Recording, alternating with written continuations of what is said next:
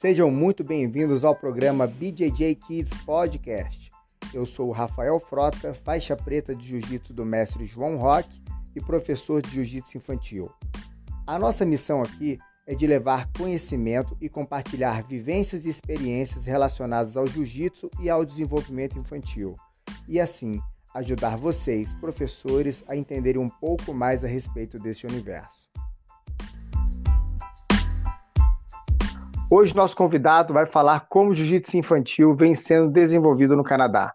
Nosso bate-papo de hoje é com o sensei Rodrigo Rezende. O professor Rodrigo é oriundo do judô, faixa preta quarto dan e faixa preta quarto grau de jiu-jitsu. Faz um trabalho de excelência no Canadá e a respeito desse trabalho que nós iremos conversar hoje. Muito obrigado por participar do programa. É um prazer imenso recebê-lo aqui hoje, professor. O prazer é todo meu, Frota. Obrigado por me convidar. É uma honra estar participando. Professor, fala um pouco da sua trajetória nas artes marciais. Quando que o senhor começou? Eu comecei com meu pai, com 4, 5 anos de idade. E quando eu comecei a me interessar por competição, ele me levou para o professor dele, o professor Takeshi Miura. Né? E, e, nesse, nesse período aí de treinar com meu pai até lá, eu passei por alguns professores também, né? É, dependendo de onde a gente estava morando ali. É, com o professor Arraes, com o professor Éder de Taguatinga. Né? Tive o privilégio de, de participar de vários dojos e conhecer bastante gente aí. Né? Muito bom. Eu, eu, eu, lembro de ter te conhecido há alguns anos atrás. Eu não vou falar o tempo aqui para não revelar a nossa idade, mas é, que a gente chegou a, a treinar no, no, mesmo tatame lá com o professor Luciano Gonçalves. Luciano, o Luciano já já foi numa fase mais avançada de competição, né? Eu já tinha voltado, eu, eu saí de Brasília para participar de centro de treinamento, né? Fui atleta de bastos, do Minas Tênis e tudo. E quando eu voltei para Brasília, o Luciano era o era a academia mais competitiva, era onde todos estavam, os atletas estavam concentrados lá, né? Então, eu foi aí, foi aí que eu fui aluno do Luciano, fui atleta lá da, da Peixoto, né, onde a gente treinou junto lá. É uma excelente academia, com certeza. Excelente. Professor, quando, quando o senhor começou no judô, né, é, a gente sabe que é uma arte marcial aí que concentra uma grande quantidade de crianças, né, como praticante, né? E a sua bagagem como aluno e professor te deu um norte para trabalhar com criança atualmente? Afinal, o senhor começou muito cedo, né? Começou com 5 anos de idade. Pois é, com certeza. Eu acho que o judô é um, é um, é um esporte primeiramente de formação, né? de, de, de caráter, né? uma educação física e moral, como diz o Sensei Macaqueba, né? lá de Bastos. Né? E, e eu acho que, que o judô deu todo, me deu todo o suporte aí como professor de judô, tanto no judô como no jiu-jitsu aí, né? Principalmente é, no jiu-jitsu ter condições de fazer fazer um trabalho com, com crianças aí, né? Com esse entendimento. Então, a minha vida no jiu-jitsu foi muito para me ajudar no judô competitivo, né? Sempre gostei muito de chão e, e a minha influência dos meus professores de judô eram, eram muito fortes também. O Miura gostava muito de chão, o Macaqueba, né? E, e o Luciano, o próprio Luciano. Então eu estava sempre envolvido com isso. Então é, acaba que a minha influência no jiu-jitsu como atleta e até como professor também é totalmente judoística. Muito bom. Professor, na década de 90 não era fácil né, encontrar academias de jiu-jitsu que trabalhavam com crianças, né? Quando você iniciou no jiu-jitsu, o treinamento era mais lúdico ou ele seguiu os moldes de uma turma mais para adulto? É, Frota, eu, eu, eu, não lembro de ter jiu-jitsu para criança nessa época. Né? As aulas que eu participava eram aulas com adulto, né?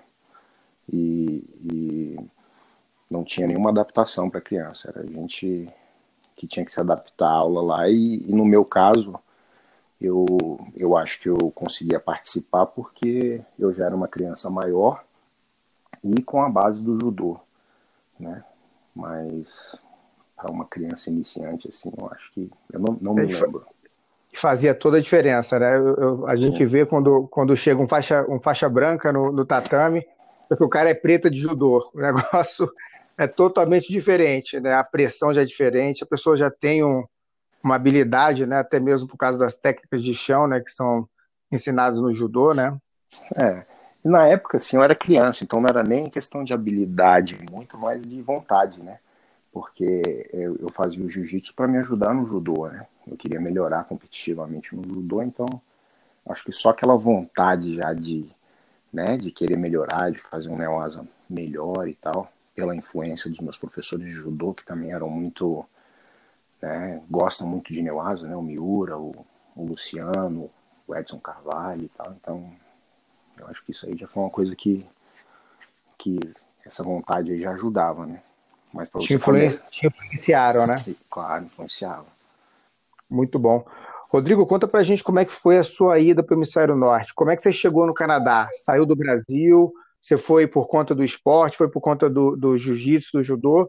Ou, ou, o que te levou para o Canadá? Qual foi o motivo? Então, eu, eu tenho um amigo, o Nafis, o Imami, que na época ele fez um campeonato militar aqui de judô. Ele foi campeão mundial militar, ou de polícias e bombeiros, um negócio assim. E ele arrumou uma namorada aqui, em Montreal. E ele veio morar para cá um tempo. Ele pediu licença da polícia, oficial da polícia, e veio morar para cá. E ele falou, Rodrigo, por que você não vem comigo? Né? E meu pai, na época, estava na universidade e tal. Meu pai falou, Rodrigo, é, seria uma boa oportunidade para você né, aprender uma nova língua e tal. Então, e o, o Sérgio Pessoa, que foi meu técnico na seleção brasileira de base no Brasil, ele era o técnico da seleção canadense. Então eu conversei com ele, ele me deu um. Ele fez uma carta para mim, convite pela, pela Confederação Canadense de Judô. E eu vim como atleta. E aí encontrei o NAFES em Montreal e, e comecei daí. Aí que, foi daí que começou a minha, minha jornada aqui. Interessante. Então você foi para estudar o inglês e pegou, né? Teve esse gancho também do, do da parte do judô, né, como atleta. Pois é, eu vim o inglês e o francês, né? É, que eu que me chamava a atenção era isso, que dava para para ter contato com duas línguas e tudo e o judô com certeza me abriu portas, né? É, e, o, e cheguei como já com visto de atleta atleta profissional, né? Ah, interessante. E hoje em dia domina o francês? domino francês. Eu aprendi o francês primeiro que o inglês, né? Eu morei numa cidade, morei em Quebec, depois morei em Brunswick, uma cidade pequenininha que era só francês. Interessante. Cultura é. totalmente diferente, né, professor? Totalmente, totalmente. Tanto a inglesa quanto a francesa. Eles mesmo aqui, a cultura entre eles difere muito, né? Entendi. E como que é trabalhar o jiu-jitsu no Canadá, né? O canadense ele procura as artes marciais assim com frequência, principalmente os pais, eles levam as crianças, tem a arte marcial como uma base ou essa cultura da, do jiu-jitsu ela foi crescendo, sendo implantada aí de acordo com o seu trabalho, com o trabalho dos demais professores? Bom, a arte marcial aqui que, que é vista como formadora de caráter, disciplina e tudo é o taekwondo, né? É o, é o que é mais difundido aqui. E, e o jiu-jitsu, hoje em dia, já é, um, já é bem popular. Mas quando eu cheguei aqui foi uma questão de de, de, divulgar muito o trabalho do jiu-jitsu, né? Faz, de explicar o que, que era e tal. Não tinha, quando cheguei aqui na província, não tinha, acho que tinha um faixa preta. Né? E não dava aula para criança também. Então, foi feito um trabalho de, né, muito parecido com o trabalho que é feito de judô aí, e também observando o que o pessoal do taekwondo estava fazendo aqui, né? eu, eu sempre pensei o seguinte, que se o taekwondo tinha né, esse, esse approach, né, essa, essa pegada profissional, né, e, e, e tinha esse respeito diante da, da, da sociedade aqui, por que não o jiu-jitsu né, e o judô? Então, aí nessa a gente começou a, a, a adaptar, a, né, a focar no trabalho com criança. Interessante. Isso foi em que ano, professor? Eu cheguei no Canadá em 2007. Aí, 2000 e... eu fiquei em, Quebec, New Brunswick, ali até 2009. Em 2009 eu vim para cá, para Alberta. E quem me trouxe para cá para dar aula foi um, um, dono de uma academia de taekwondo. Né? Então, Olha só. É, exatamente. Então ele, ele que me contratou para vir para cá, se tornou um grande amigo, é um irmão meu hoje. E é um cara que me influenciou muito nessa nessa nessa transição, é enxergar isso, né? Essa, essa questão de formação, como vender o judô, o jiu-jitsu, né? Nesse sentido. Ele foi um, um dos grandes responsáveis. Né? Na verdade, eu era um competidor com cabeça de competidor mesmo, né? Queria, né? não tinha muito essa mentalidade e ele foi o cara que me, me orientou aí nesse sentido. Ajudou a virar a chave, né, para a questão infantil. Com certeza. A ver que, né, fala, cara, você não está aqui para dar aula para campeão mundial ou cara que vai para a Olimpíada. Você, a gente está aqui para formar para ajudar a formar um cidadão, né, uma criança, que é aquela conversa que a gente escuta desde jovem, mas não necessariamente entende, né? Acho que o professor quando amadurece, ele começa a realmente sentir e entender a importância dele, né, para uma pessoa, para confiança, né, para autoconfiança, para o desenvolvimento, para uma qualidade de vida melhor de um, de um, de um, de um cidadão comum, né, que não é atleta. Então, é, eu comecei, a gente sempre falava isso antes, mas eu comecei a entender isso né, em 2009, 2010, né, com a ajuda do Steve, né. É interessante eu falar isso porque é, eu consigo enxergar né, a questão, como eu também dou aula para criança, eu consigo enxergar quando a gente pega uma criança ali de, de 3 a 5 anos, de 6 a, a 9 anos, você não vê um atleta né, em formação, você vê uma criança em formação, né? Ela está aprendendo lateralidade, está aprendendo equilíbrio, né, autoconfiança, né, a questão social. Então, assim, a, a, você vê o atleta mesmo quando já está chegando ali na, na, adolescência, né? Inclusive, eu vejo muitas competições de, de jiu-jitsu, né, onde a criança é muito cobrada. E qual é a sua opinião dessa, dessa cobrança, né, quanto a, dentro das competições, né, com a criança? É, é exatamente o que você falou, que que não pode se ver a criança como um atleta, né? Na verdade, não existe atleta sem, sem habilidades básicas, né? Sem uma educação básica ali, que, que sem, sem você fazer um judoca um, um praticante de jiu-jitsu, que seria o desenvolvimento da disciplina, do respeito, né? da, da resiliência, é, das, das, das coordenações, das habilidades básicas motoras, né? Você não tem como trabalhar um atleta sem essas habilidades básicas.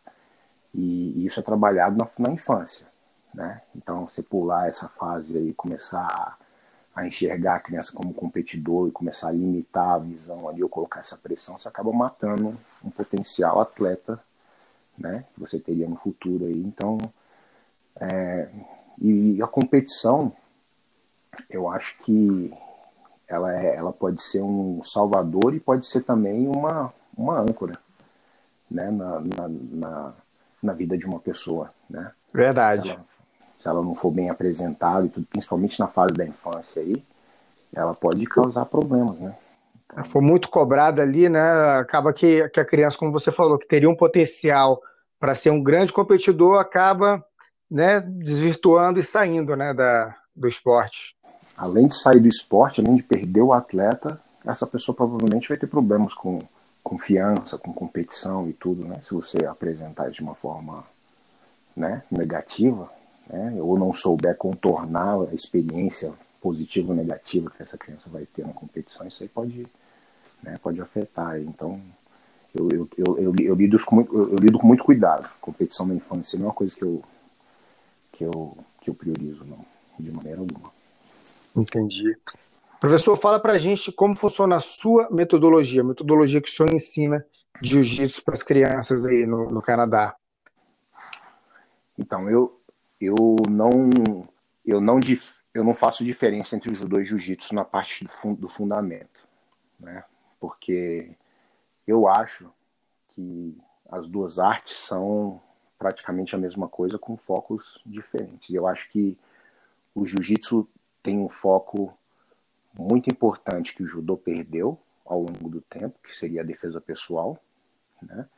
E o, o, o judô tem um foco que o jiu-jitsu, acho que, né, que eu te falei, hoje em dia já está melhorando tudo, mas é o lance da formação do cidadão, né, e não só do lutador.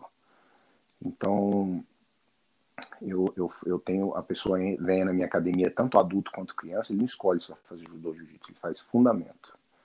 E no fundamento ele vai aprender, né, a cair, vai aprender a se movimentar, fazer saída de quadril, vai aprender a se defender, assim, a sobrevivência, né? Parte de defesa, de escapada de, de 100 quilos, de montada, né? Toda, vai aprender a sobreviver ali, né? Interessante. E, é, e aí quando ele quando ele ele ele está confortável ali nessa né, nessa base, aí a gente dá a primeira graduação e aí então ele escolhe se vai fazer judô, jiu-jitsu, ou se vai, vai para aula de judô, para aula de jiu-jitsu, ou se vai fazer as duas. Né? Que geralmente eles acabam fazendo as duas. Né? Então. É... Como eu disse, uma complementa a outra, né? Demais. E tanto meu, meus judocas aqui, eu, eu, eu, eu cobro muito deles para que façam chão. É muito importante para que, né, que, que, que, que sejam eficientes no chão e o pessoal do jiu-jitsu que faça em pé. Então, não deixo muito né, ficar, ah, eu vou ficar só, não, tem que, tem que crescer. Trabalhar os dois, os dois lados. Exatamente, os dois lados. E é claro que, principalmente os adultos, dependendo da, da limitação física né, que essa pessoa tem, ou uma, né, uma lesão, ou então mesmo falta de mobilidade, não sei o que, a gente vai, a gente né, alivia um pouco mais na parte de em pé, vai fazer mais no chão, porque né? O judô pode ser meio doído para começar adulto, né? Então a gente vai adaptando esse sentido aí, mas criança, criança vai nesse, nesse esquema aí. Faz então inicia, inicia com a aula de com o fundamento, né? Ele, ele vai ali é uma introdução à arte marcial, né? Colocou o kimono, aprende a entrar no tatame, cumprimentar, alinhar, né? Todo essa, esse início ali que vocês chamam de fundamento. E com quantos anos ali a, criança você já divide, né? Judô, jiu-jitsu, e com adulto, é do, da mesma forma? Ele, ele também entra com fundamento e depois ele escolhe? É, então, tem, o pequeno, tem uns pequenininhos que eu chamo de Little Grapplers de 4 a 6 anos de idade. Esses, esse programa aí, ele é um fundamento completo. Ele não, a gente não, não... Nessa idade é só a opção que a gente tem, é o fundamento de seis anos, que seria essa parte de quatro a seis anos, preparando eles para a turma de criança, né, que seria de 7 a 11. E de 7 a 11 anos, a criança, é, ele já tem a opção ali de, é, se já são graduados, de fazer aula de jiu-jitsu né, intermediário ou judô intermediário. Né? Então, e o adulto também é a mesma coisa. O adulto é, é começa fundamento. Para o adulto, eu trouxe de volta a faixa verde, né? Tem algumas escolas que uhum. usam a, a faixa verde e eu trouxe de volta como forma de, de organização ali dentro. É uma, é uma graduação interna. Então, professor, os professores sabem quem é fundamento, faixa verde ainda é fundamento, mas ele já pode fazer rola livre, por exemplo. É, eu estava conversando ontem com, com um amigo do, que mora nos Estados Unidos, tem academia, e ele falou exatamente isso, que é, os adultos, ele dá, ele dá a faixa verde para o adulto, né? Dentro da academia, isso ajuda a dividir, né? ajuda a, a deixar o adulto mais confortável com relação a, a ele entender que ele está progredindo, né? Com certeza, isso é muito importante, né? Você, você, você dá um objetivo para o seu aluno cumprir ali, né? De a médio prazo, ou talvez a faixa azul seja muito distante, né? Seja muito longo, então Faixa Sim. verde ali, o cara pega com cinco meses de treino ali. E até ali ele tem que ficar, ele faz rola, mas só rola específico, né? Escolinha. Então, passe raspa, essas coisas assim, dependendo do que a gente está trabalhando na semana. Mas para fazer rola livre, aí ele tem que ter a faixa verde. Aí pelo menos o cara tomando a massa ou tomando posição, ele pelo menos sabe o que está acontecendo, né? Ele sabe o que. É igual um cara que acaba de começar a treinar e ele começa a levar a posição que ele não sabe nem o que está acontecendo. Aí não tem graça pro cara, né? O cara desmotiva, né? Desmotiva, é. E, professor, conta, conta pra gente aqui, só pra gente. E quando a criança chega nessa idade de, de escolher o judô e o jiu-jitsu ali, qual que é a preferência deles? Cara, hoje em dia, aqui no, na, na, minha região aqui o jiu-jitsu é mais popular do que o judô. Eu acho que o judô aqui ele é, ele é muito subtrabalhado, né? Ele é muito sem é, a, o sistema do judô aqui é aquele escola sem fins lucrativos, não tem uma não tem um trabalho profissional com, com o judô aqui, então acaba ficando muito muito fraco, né? O judô aqui é bastante fraco. Então o jiu-jitsu acaba sendo a preferência aí da, do pessoal, alunos novos, né, que vêm querendo procurar, uhum. quero treinar jiu-jitsu. Mas na minha escola aqui, quando sai do fundamento, normalmente eles fazem as duas aulas. Porque é o que eu te falei, eu não, eu não vejo muita diferença entre o judô e o jiu-jitsu, a não ser a, o foco, né, competitivo, dizer, a, as regras de competição. E nessa fase eu não estou muito preocupado com competição. Então, eu não vejo muita diferença entre um e outro. Acaba que a aula é mais ou menos a mesma coisa, com uma com foco um pouquinho mais em, em Tatiwasa, né? E a outra no meu asa ali. Então, então acaba que fica mais ou menos a mesma coisa, mais por uma questão de comodidade de horário para os pais, né? E mas acaba sendo mais ou menos isso aí. Entendi. Qual, qual é o nome do que o senhor dá para cada, cada etapa ali de cada. Você falou aí da, da criança?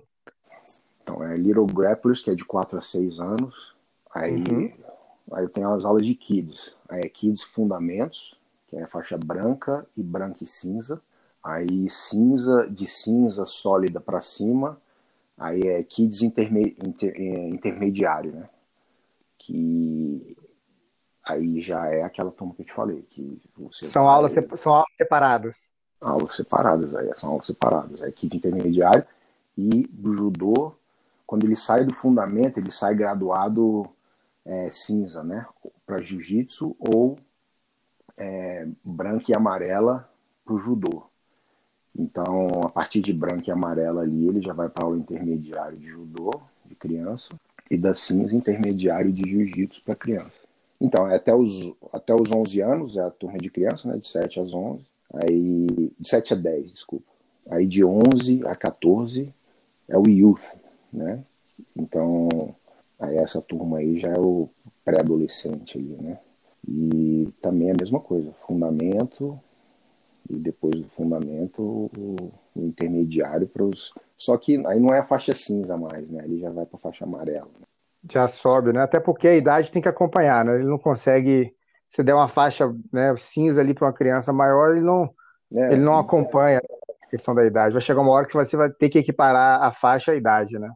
Principalmente no jiu-jitsu, que tem essa faixa de criança e faixa de adulto, né? Chega uma hora que você não quer um moleque com 15 anos, faixa cinza, e aí tem que pular ele direto para verde da cinza, não, né? Então eu fiz uma adaptaçãozinha aqui que a gente não tem que pular tanto, né?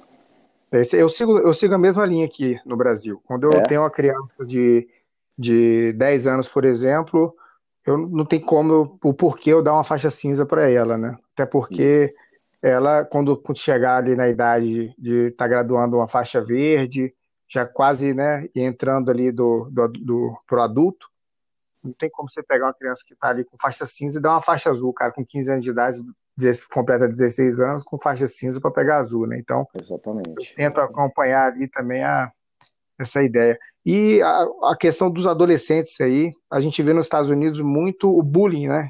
Que acontece nas escolas. No Canadá, essa, a cultura do bullying é uma cultura também existente. É, só tem muitos alunos que procuram é, a academia por, por ter sofrido bullying. Cara, eu, eu tem, existe muito a conversa do bullying aqui. E isso é uma coisa que eu acho que essa geração toda mais nova aí que a gente está, eles estão. Isso aí está muito em alta, né? É, eu acho que isso é, isso é uma questão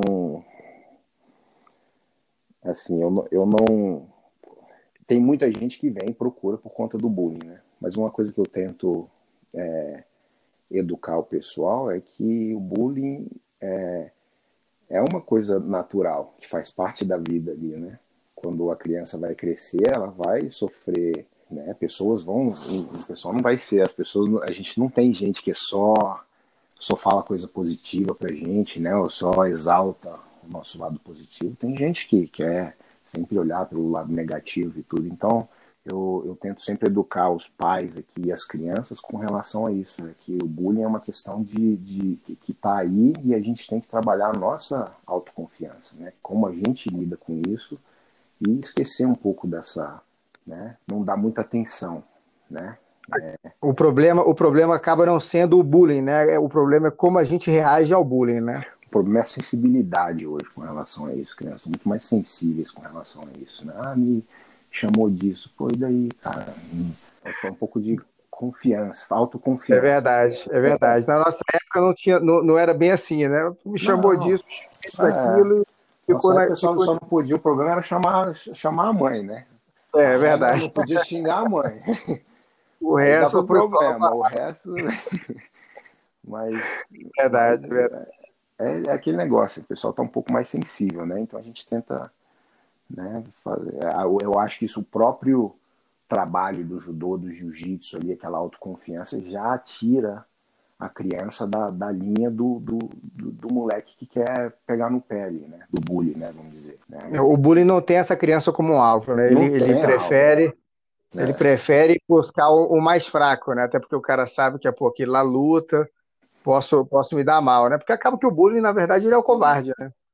Pois é, é uma, exatamente. É uma pessoa que tem problema com quer fazer os outros sentirem mal, né? não se sente bem com ele mesmo, né? Então, acaba que no final das contas a gente tenta fazer eles entenderem isso mais do que qualquer outra coisa, né? Não é, não é determinada técnica que eles vão aprender para isso, é realmente sentir confiante, né?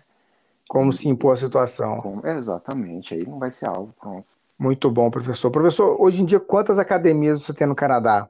Então, eu tenho, eu tô com duas agora. Né? Eu tô com uma em Spruce Grove e uma em Fort Saskatchewan. A gente estava com três, eu estava com uma em Edmonton, que eu tinha aberto quatro meses antes do shutdown aqui do, do Covid, né? E eu tive que fechar essa academia, porque a gente funcionou, a gente abriu, ficou com ela aberta o mesmo tempo que ficou com ela fechada, então não, não resistiu. Mas mas a gente está com a principal aqui de Spruce Grove, que é a minha primeira academia, e outra em Fort Saskatchewan também, que é uma cidadezinha satélite, um pouquinho fora de Edmonton ali. São tudo na, toda na mesma província? Tudo na mesma província, são academias com né, 50 quilômetros de distância uma da outra. Isso minhas, né? Tenho alunos uhum. hoje em dia que já abriram a academia deles e, tão, e tem academias espalhadas aí, em torno de cinco academias aí. Ah, excelente. Levando, levando o nome Rodrigo Rezende. Levando o nome, levando não o nome da academia, né? Mas, mas são Olha, acaba, que... leva, acaba, leva seu nome, né, professor? Não é, tem nem como. Sim, com certeza. É, tá, tá aquele carinho, aquele, né, aquela referência, né, de quem foi o professor. Com certeza. Tudo, mas não... O senhor falou da, da pandemia, né? É, nesse período de pandemia, vocês seguiram com as aulas remotas? Teve algum protocolo que o senhor adotou para as aulas? É, teve alguns. É, quando logo que fecharam as academias, a gente ficou naquele foi meio que desesperador, né? Acho para todo todo mundo que trabalha com com luta, né? Ou com então a gente começou a, a o Zoom era o que era o aplicativo que mais, né? Tava adaptando ali com as novas situações ali, a gente começou logo, logo a usar o Zoom, né? E, e foi uma coisa, foi um serviço agora que, que veio para ficar, né? É, a gente não deixou de usar o Zoom, todas as aulas hoje em dia são ainda acompanhadas pelo Zoom, né? Mesmo quem não vem para academia continua tendo acesso em casa. É... Teve uma boa, teve uma boa aceitação. Teve, foi, acho que foi um, eu acho que foi foi uma, um processo de aprendizado assim para todo mundo. Até eu, eu não sabia que a gente, que eu fiquei surpreso com o tanto que a gente consegue atingir o aluno assim com através do, do, do Zoom, né? A gente consegue é, corrigir, ver, fazendo movimento, né? Motivar, estar tá ali junto e tal. Então é uma coisa que a gente abriu nossos olhos para essa para essa possibilidade aí, né? Para mim e para vários outros professores. Eu acho que muito, Ontem eu estava conversando com o Henderson, até sem ser Henderson, seu amigo, né? Uhum. Aqui de Brasília, e a gente, a gente falava justamente essa questão das aulas remotas. Ele comentou que tem um amigo que ele dá aula na, no Lago Sul, e ele tem muitos, muitos alunos de embaixada, né? Sim. E que os gringos, os gringos, eles não faltam uma aula, cara. Os caras são mais aguerridos na aula online do que do que na presencial. Os caras se amarram na, na aula online. Eu acho que aqui, aqui o pessoal está mais acostumado com, com o online, né? Tudo aqui é, é, fazem compras online, faz, né? Aí no Brasil a gente já a gente já é meio mais, mais cabreiro com isso, né? Fazer compra online já é uma coisa que agora que começamos a confiar, de botar cartão de crédito, não sei o que. Não. Então aqui esse lance de online, de aulas e tal, de outras para outras coisas, já é uma coisa que acontecia. Então acho que eles já aceitavam isso antes, já, já viram isso com outros olhos quando começou a acontecer, né? Demorou um pouco mais para a gente né, é, é, ver e, e, e, acreditar né, nesse, nesse formato aí. E o senhor disse que já, já, já voltou às aulas, é isso? As aulas já retornaram? Já retornaram. Então a gente tem algumas, alguns é, alguns requisitos que a gente tinha que cumprir, né? Limpeza antes e depois dos treinos, da, de cada aula, né? É, a gente voltou aqui, ficamos fechados por três meses, né? De março, 15 de março, abril, maio, 15 de junho. E hoje eu estou em torno de, estamos em torno aí de 50% da nossa capacidade antes, né, do, do Covid e devagarzinho voltando aí, né? Mas seguindo todas as, as restrições aí, as recomendações do governo. A gente pode ter contato, né? Mas com grupos pequenos. Então a gente dividiu os alunos em, em pequenos grupos que eles só podem ter contato entre eles. Então eles treinam normal, fazem posição, fazem rola e tudo, mas só entre esse grupo. Se porventura ele vem treinar esse dia e ninguém do grupo dele apareceu, ele vai fazer com o boneco lá, com o dummy, vai fazer os drills, vai fazer o treino dele, mas ele não cruza, não cruza grupo, né? Então as crianças já estão de volta no tatame. Crianças já estão de volta no tatame. Criança é um pouco diferente, eu adaptei um pouco diferente aqui. Eu comprei um monte de, de dummy, né? Esse, esse boneco de. E eles fazem no, no boneco. Ou com o irmão, né? Se tem quem tem irmão e tal, ou primo ali que já tem contato fora, podem fazer parceria com o irmão com o primo. Mas caso contrário, fazem um boneco. Ah, interessante, muito bom, professor. Professor, qual o recado o senhor gostaria de mandar para os professores de jiu-jitsu que trabalham com criança aí ao redor do mundo? Cara, eu, eu primeiro queria dizer que eu respeito muito, a gente tinha conversado sobre isso antes, né? E, e, e, você, Frota, eu acompanho o seu trabalho aí também. Eu respeito muito professores que, que levam a sério, né? Com, com seriedade e o, o, o trabalho que a gente desenvolve com jiu-jitsu, principalmente com criança, né? E entendem da importância, né, da importância que a gente tem para a formação dessas crianças, né? É, que um, um cidadão confiante, né? Com é, ele desenvolve muito melhor os seus, o seu, a sua profissão, né, os seus, é, os seus objetivos na vida ali. E eu acho que o jiu-jitsu e o judô é, é uma ferramenta muito forte para isso. Então, a todos esses professores que, que se especializam em dar aula para criança, né, e, e que sempre vão buscando informação, se conectar, o meu respeito aí para vocês e meus parabéns. Né? Os professor, muito obrigado. Não, eu, eu admiro bastante, admiro bastante seu trabalho aí também e acompanho, né? Eu, para quem não, não, não conhece, aí o professor ele tem um site, Rodrigo Rezende Academy. Eu vou colocar aqui na descrição do, do podcast, junto com os links também das redes sociais da Academia do Professor Rodrigo, para que vocês possam entrar em contato, quem quiser mandar uma mensagem para ele, conhecer melhor o trabalho.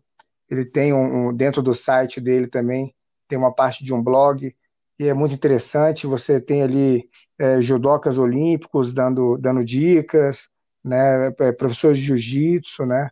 Então, assim, é muito, muito legal o conteúdo do professor Rodrigo, ele, ele disponibiliza aí também na internet, né.